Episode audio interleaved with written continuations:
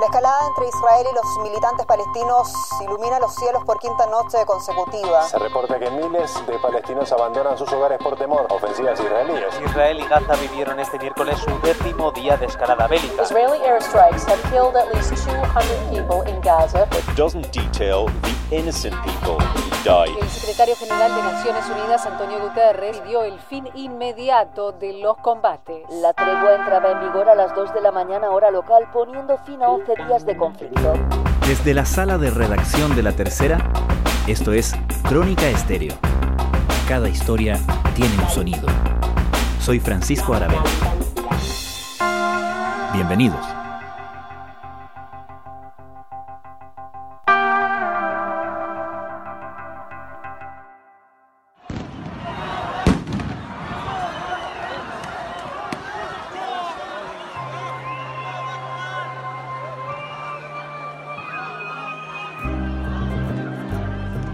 Esta vez, lo que encendió la mecha fue un dictamen de la Corte Suprema de Israel, el 3 de mayo, que ordenaba la expulsión de seis familias palestinas del este de Jerusalén.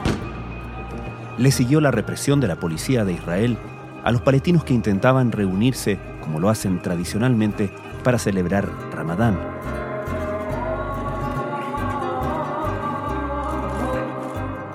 Entonces todo escaló. Desde Gaza, jamás que controla ese territorio desde 2007, comenzó a lanzar cohetes hacia Israel. Eso dio pie a que Israel comenzara un intenso bombardeo hacia Gaza. Al cabo de 11 días, cuando se alcanzó el cese al fuego, 12 israelíes resultaron muertos en un lado. En el otro, murieron 230 ciudadanos palestinos, incluyendo 65 niños. Cuando comenzó el cese al fuego a fines de la semana pasada, el ejército de Israel celebraba una victoria contando a los militantes y líderes de Hamas asesinados, los 340 lanzadores de cohetes destruidos y los casi 100 kilómetros de túneles subterráneos colapsados. En Gaza, en tanto, hacían el recuento de daños y asumían la inminente catástrofe humanitaria. Cerca de mil hogares fueron destruidos, otros 750 quedaron inhabitables y más de 77.000 personas fueron obligadas a desplazarse. 17 hospitales y más de 50 escuelas terminaron con graves daños. La mitad de la población de Gaza quedó sin acceso a agua potable por los daños al sistema de alcantarillas y cañerías. En todo este panorama, varios factores políticos, tanto dentro de Israel como en la región, jugaron un rol en el recrudecimiento de este conflicto y pueden determinar lo que pase y cómo pase en el futuro cercano. La revisión parte ineludiblemente en Washington, D.C. Sobre todo, diría, lo primero que hay que ver es quién está hoy día en la Casa Blanca. Y si bien Estados Unidos ha sido históricamente un aliado estrecho y clave de Israel, y en eso no hay duda que seguirá siendo, el hecho de que esté Joe Biden, el hecho de que los demócratas tengan la mayoría que hoy día tienen y que dentro de los demócratas exista un grupo más de izquierda que los demócratas tradicionales, está generando evidentemente un giro, un cambio que tiene a Biden y tiene a la Casa Blanca hoy día en una posición muy distinta a la que estaba Estados Unidos o estaría Estados Unidos o había estado Estados Unidos en el pasado frente a un conflicto como este. Juan Paulo Iglesias es editor de La Tercera y panelista en Radio Duna. Hay que pensar que Biden se demoró días en hablar sobre el tema directamente, con una condena o con una eh, referencia más dura a lo que estaba pasando y en parte a, también a insistir en el derecho de Israel a defenderse de las agresiones de Hamas, cosa que en otra situación probablemente no habría pasado. Sí, en el resumen que hace la Casa Blanca de esa llamada vemos un cambio en el mensaje de la administración Biden. Ahora Biden le dice a Netanyahu que espera una desescalada significativa hoy en el camino hacia un alto el fuego. Hasta ahora la Casa Blanca insistía en que estaba dejando trabajar a la diplomacia discreta, pero ahora pone ya presión sobre su aliado, dice una fecha para ver que se rebaje la violencia y, la dice en público. Han sido ya 10 días de ataques aéreos sobre la franja de Gaza. En la Casa Blanca de Trump, evidentemente que el apoyo, particularmente el gobierno de Netanyahu en Israel, eh, habría sido enérgico e inmediato, ¿no? Pero más allá de eso, en el origen de todo esto, ¿qué factores políticos nos explican que esta situación haya estallado?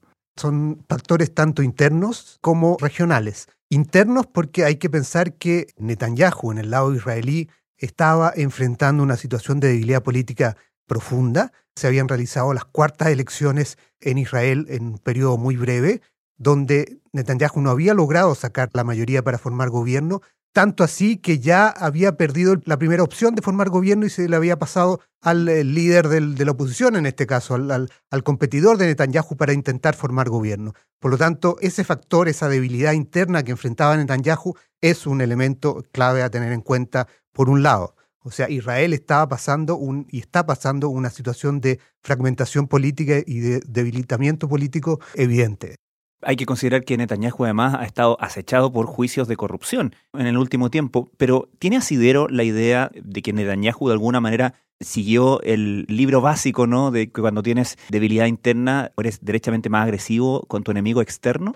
Bueno, e-, esa es siempre la sospecha que está instalada, digamos. Mm. Pero evidentemente esa sospecha de parte, de todas maneras, del, lado palestino está instalada. Y sumando a eso, a propósito de los temas internos, hay que poner también el otro lado y la situación palestina. Eh, los palestinos tenían que ir a elecciones en estos días y los palestinos suspendieron esa elección. El gobierno de la Autoridad Nacional Palestina suspendió esas elecciones que aparecían como un claro triunfo para Hamas, lo que evidentemente para el liderazgo tradicional palestino, el liderazgo encabezado por Mahmoud Abbas y que ha llevado a cabo todos los procesos de acercamiento en la historia de los últimos 30 años entre Israel y los palestinos, evidentemente sería el mayor fracaso político que habían sufrido la justificación que dio la Autoridad Nacional Palestina para suspender las elecciones fue la crisis del COVID y lo que estaba pasando con la pandemia. Pero evidentemente había un factor interno político que eh, planteaba y dejaba a Hamas como la figura o el, grupo más poderoso si es que se llevan a cabo esas elecciones. Y con esto, Hamas hoy día está también reforzando su posición dentro de los palestinos en el conflicto que está produciendo en la zona. Y evidentemente hay factores regionales importantes. Uno, y probablemente el más importante, es Irán. Las autoridades iraníes han condenado en repetidas ocasiones los crímenes israelíes en la franja de Gaza y han reiterado su respaldo a las milicias palestinas Hamas y Yihad Islámica. Hay que tener claro que Irán para Israel es su enemigo principal y toda la política eh, en general de seguridad de Israel en la región está enfocada a Irán. Hace pocas semanas se produjo un sabotaje a la principal planta nuclear en Irán que todos apuntan a que fue responsabilidad de Israel. Evidentemente estas cosas no las confirman oficialmente, pero todo apunta a Israel. Y a fines del año pasado, recordemos, fue asesinado el científico líder del programa nuclear iraní, también todos apuntaron a Israel.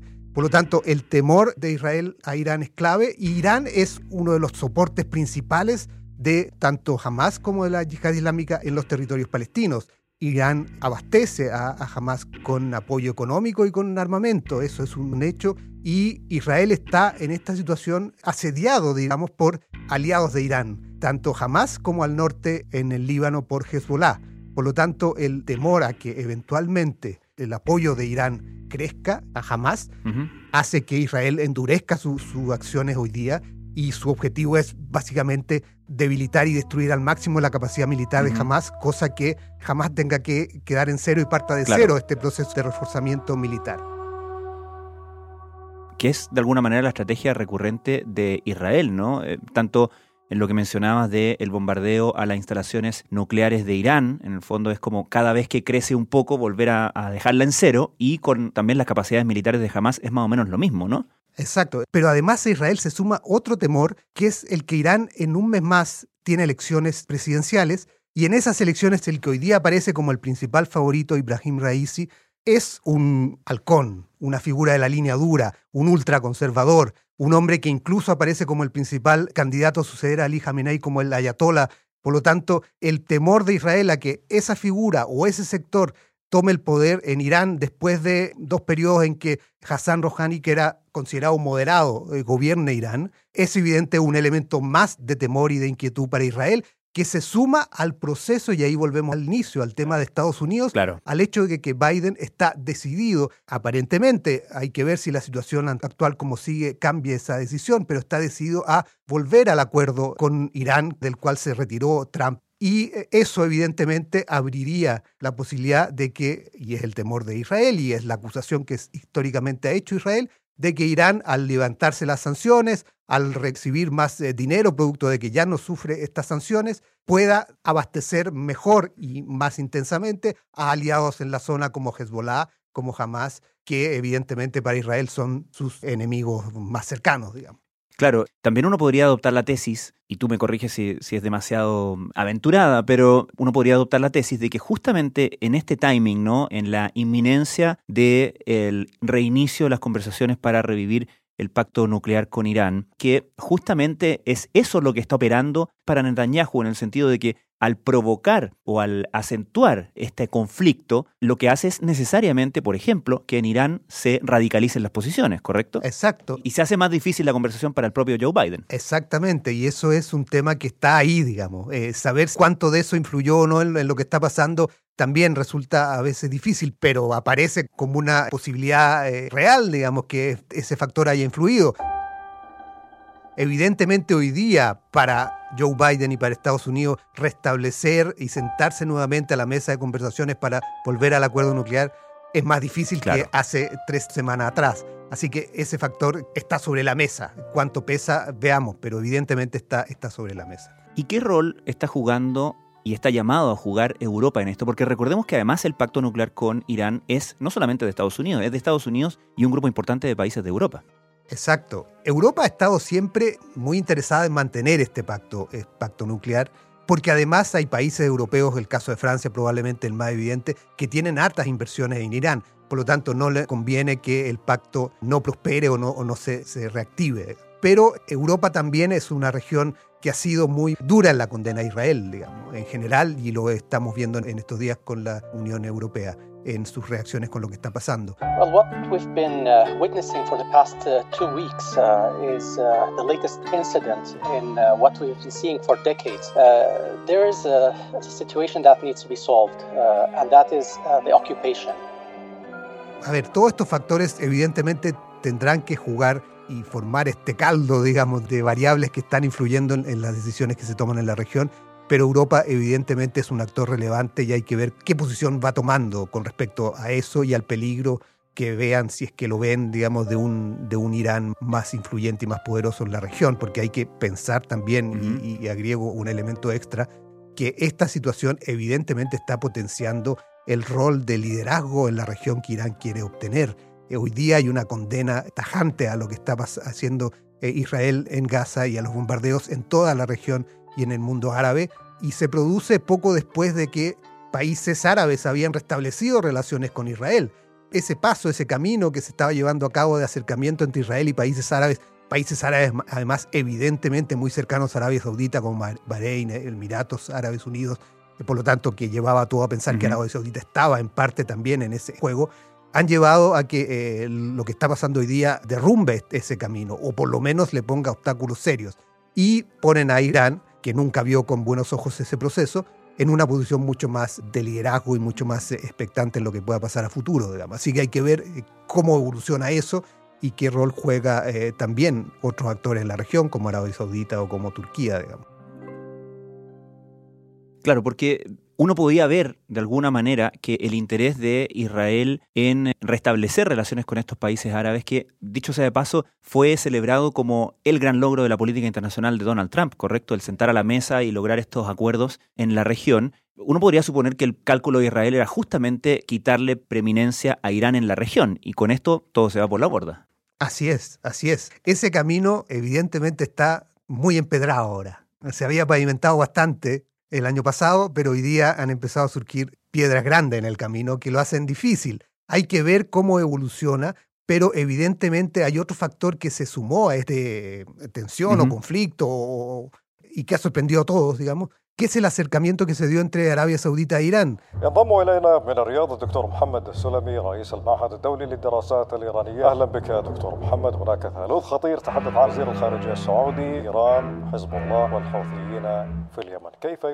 Arabia Saudita e Irán son dos enemigos históricos, dos representantes además de las dos vertientes del mundo musulmán que hay en la zona, los musulmanes sunitas, ahí está Arabia Saudita, y los musulmanes chiitas, donde Irán es el principal eh, líder. Por lo tanto, hoy día el hecho de que ambos se acerquen muestra también que toda la región se está moviendo producto, y eso volvemos de nuevo al inicio, producto del cambio de persona en la Casa Blanca, digamos. El hecho de que esté Biden hoy día, no esté Trump, pone a Arabia Saudita en un, en un escenario en que eh, la cercanía y la confiabilidad que le daba Trump ya no se la está dando tanto Biden y ve que un camino de acercamiento como Irán puede ayudarlo en un momento en que además Arabia Saudita está en un proceso de transformación económica con su plan de la visión 2030 para dejar de depender tanto del petróleo, diversificar su economía.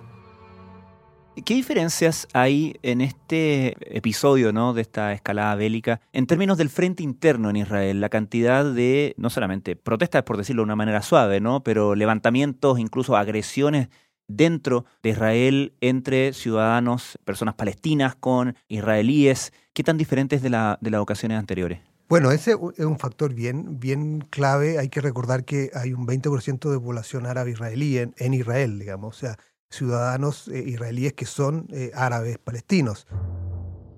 Y esa población eh, en general, ante situaciones como esta, se había mantenido relativamente tranquila. Probablemente la situación más compleja que se vivió fue en la segunda intifada del 2000, donde sí se produjeron tensiones y enfrentamientos en ciudades árabes israelíes, digamos, o con población mixta.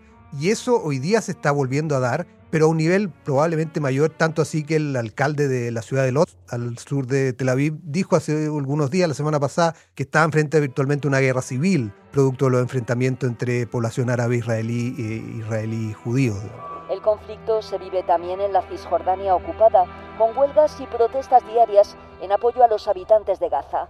En Belén, manifestantes palestinos se enfrentaban este jueves a las fuerzas de seguridad israelíes. Ese es un factor eh, clave, que es un factor que está decidiendo no solo el riesgo de que eventualmente crezcan, como decías, eh, las tensiones y los enfrentamientos internos en Israel, sino que además está debilitando la posibilidad de que se forme finalmente un gobierno en Israel porque uno de los partidos clave para poder juntar los votos necesarios, en el caso, en el, estamos pensando en, que la oposición a Netanyahu logre formar gobierno, es el Partido Árabe Israelí, Partido eh, Árabe, digamos, en Israel, cuyos votos son clave. Y hoy día, evidentemente, después del inicio de, los enfrentamientos, se retiró de la mesa de, conversaciones. Por lo tanto, hoy día sin ese partido, sin esos votos, es imposible que haya nuevo gobierno y Israel podría enfrentar una quinta elección en un periodo muy breve. Digamos. Y eso presumimos que podría beneficiar a Netanyahu. Y eso, evidentemente, en una situación como la que está, y volviendo al, escenario que tú decías antes, digamos, de cuánto beneficia es unir a todos detrás de una causa común eh, cuando uno mm. está en el poder, y entre el enemigo común, eventualmente podría ayudar a Netanyahu, siempre que Netanyahu llegue eh, incólume de sus investigaciones sobre corrupción para ese minuto, cosa que está en proceso y hay que ver qué, qué pasa.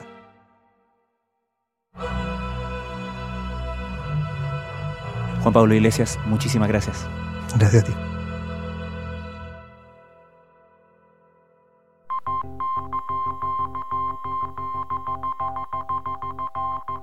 Crónica Estéreo es un podcast de la tercera.